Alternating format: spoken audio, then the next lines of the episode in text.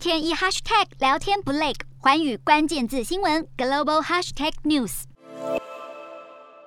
投资人心情有如洗三温暖，道琼开盘重挫超过六百点，盘中更是一度崩跌超过一千点，直到尾盘止跌反涨，小涨近一百点作收。科技股为主的纳斯达克指数盘中也重挫百分之四点七，标普五百盘中同样大跌，最终小幅回涨作收。美股四大指数全数上涨，道琼指数上扬九十九点一三点，收三万四千三百六十四点五零点；纳斯达克上涨八十六点二一点，收一万三千八百五十五点一三点；标普五百上上扬十二点一九点，收四千四百一十点一三点。非半指数上涨四十五点一六点，收三千四百七十九点九五点。欧洲股市方面，在围绕乌克兰的地缘政治紧张以及美国即将升息冲击下，欧股今天随全球股市一同重挫。欧洲三大股市全数下跌。英国股市下跌一百九十六点九八点，收七千两百九十七点一五点。德国股市下挫五百九十二点七五点，收一万五千零一十一点一三点。法国股市下跌两百八十点八零点，收六千七百八十七点七九点。